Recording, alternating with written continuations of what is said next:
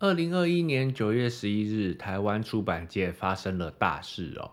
宝瓶文化发出声明，将全面下架这本你所说的都将成为呈堂证供，并无条件接受退书。这件事到底是怎么发生，又带来什么反思呢？我们最后的决定会不会退书呢？就让我们看下去。大家好，欢迎来到那些阅读教我的事，我是俊伟。我想感谢点进来的你，没错，就是你。只要点一下订阅追踪，就可以加入阅读的行列，一起成长吧。这本书你所说的都将成为呈堂证供，我想就简称呈堂证供好了。作者是以条子哥为笔名的退休警察，书中分享了他二十年来担任警察的经历。其中有水这一篇提到哦，因为坚持不收钱的关系，条子哥后来选择调走，而一年之后就爆发了周人生电玩弊案。周人生电玩弊案是经营赌博电玩的业者周人生，为了让他经营的非法赌博电玩不被警方取缔，而向警察、检察官贿赂的案件。问题就在于，据说条子哥是二零零七年才开始在派出所服务。一九九五年，他根本不在派出所，有哪个所长可以塞钱给他呢？类似的疑虑啊，也慢慢的发酵。条子哥的言行被许多的单位反驳澄清，出版社宝瓶文化也承受了许多压力哦。后来在脸书贴出声明，无条件接受读者退书。事件发展到现在，目前在网络书店也都下架这本书，没有贩售。接下来啊，说说我们的观点，到底。能从这件事学习到什么经验呢？就从作者、出版社、读者三个面向来讨论吧。那从作者的角度来看哦，我觉得是拿捏真实与虚构的界限。就拿另一本同样是宝瓶文化所出的《做工的人》来说吧，作者林立清在书的最后面就有提到，书中的人名啊、地点啊、季节都会做适度的变更。不会完全按照真实状况叙事，而做工的人当中，警察往往是欺负善良老百姓的角色。本来啊，我希望能从《呈堂证供》这一本书找到另一个面向的观点，可是买来之后总觉得有许多不明白的地方，也就没有做介绍影片。还记得一流的人读书都在哪里划线？书中提到的作者滤镜吗？透过作者的观点，可以重新了解这个社会。所以啊，作者在真实与虚构当中，必须要拿捏好分寸。魔戒、星际大战、哈利波特、沙丘，很明显就是虚构作品。然而，既然要以自身的经历写作，真实性就是必须注意的地方。那从出版社的角度来说呢，我觉得是理想与现实的权衡哦。我从宝瓶文化的声明中截取几句话跟大家分享。宝瓶是一个民间公司哦，没有公权力去调阅文件，侵犯个人隐私。也在书的折扣说明，本书所举之人物背景、情节等，皆经大幅度改写。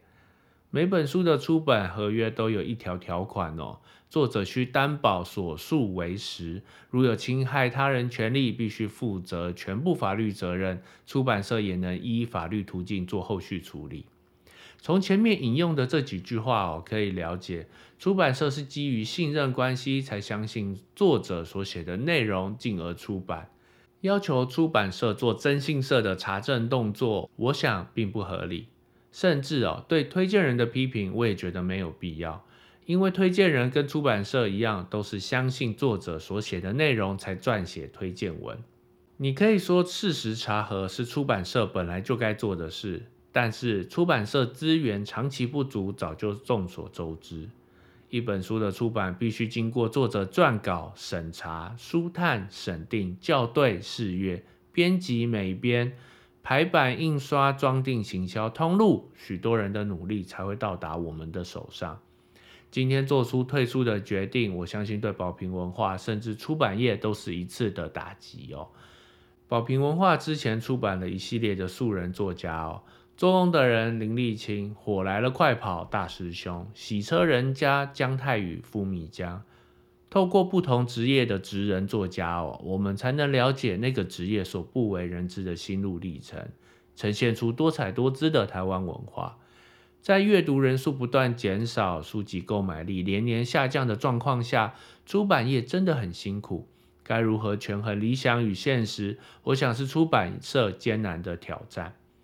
我仍然希望未来能看到更多台湾的素人作家被出版、被看见，有更多元的面向，才有更多的理解和交流。那第三个，从读者的角度来看，我觉得是培养独立思考、批判性思考、媒体试读的重要性哦。前面提到的作者滤镜对读者更加重要，每个人都应该培养独立思考，思考该相信什么，该怀疑什么。有一张网络图片相当有趣哦，它是一个圆柱体，从一个角度看，它是一个圆；从另一个角度看，它是一个正方形；从全知的角度看。才会发现哦，原来是圆柱体，三个角度都是真相。所以在批评别人之前，请先仔细思考。在许多小说啊、戏剧啊、影视作品当中，我们作为观察者，往往都是全知者的角度，所以才对角色之间彼此的冲突感到揪心。我们往往无法了解事实的全部真相，所以。保持适度的怀疑，事实的查证就相当重要。尽信书不如无书。如果书籍是一个媒体哦，我想利用这个机会带出一张经典的讽刺插画。明明是加害者追逐受害者，透过媒体的渲染，却反过来变成受害者好像在伤害人哦。那另外一张图片也是一样，中间的照片是完整的全貌。截取照片的右边是在喂喝水，然而截取照片的左边却是拿着枪指着头。在资讯不足的情况下，该如何做决定？也许是未来可以讨论的主题。那在讨论了这么久之后呢？我会不会退书呢？网络上啊，有网友表示会退书哦，让出版社可以依照退书金额提出赔偿。然而我应该不会退书哦。在书架上的这本书，往后的日子可以作为提醒，提醒作者真实与虚构的界限，提醒出版社理想与现实的权衡，提醒读者独立思考、批判性思考、媒体试读的重要性。相当讽刺的是，《陈塘正供》这本书还真的成为陈塘正供了。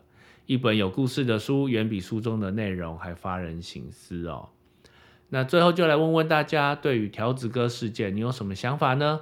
如果你有这本书，你会退书吗？欢迎在 YouTube 留言交流讨论哦。那这集到这边也该告一段落，喜欢的话记得按赞、分享、订阅并开启小铃铛。那些阅读教我的事，我们另一集见。